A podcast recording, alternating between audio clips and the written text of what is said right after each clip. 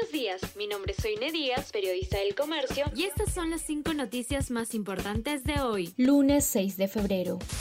Adiós al principal divulgador científico del Perú. A la edad de 92 años, falleció Tomás Unger, el principal divulgador científico del Perú, periodista y ex columnista de El Comercio por más de 40 años ininterrumpidos. Su muerte deja un gran vacío en la comunidad científica de nuestro país, así como en docentes, estudiantes y aficionados congresistas de seis bancadas se oponen a recomponer la mesa directiva. Desde el Congreso algunas bancadas del bloque de derecha y de centro plantean que se pueda llegar a un consenso para el adelanto de elecciones al 2024. Sin embargo, no consideran que las salidas a las crisis estén en una renuncia de la presidenta Boluarte o en la recomposición de la mesa directiva.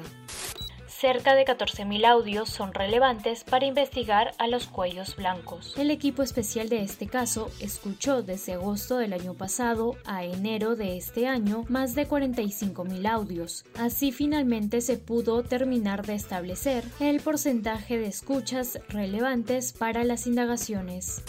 Breña es el único distrito limeño que no cuenta con videovigilancia municipal. El serenazgo de esta jurisdicción se ve obligado a usar las imágenes captadas por los equipos de los propios vecinos.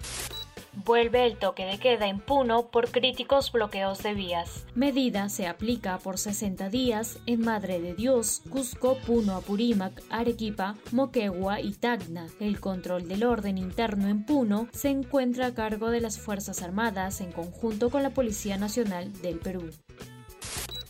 Esto fue El Comercio Podcast.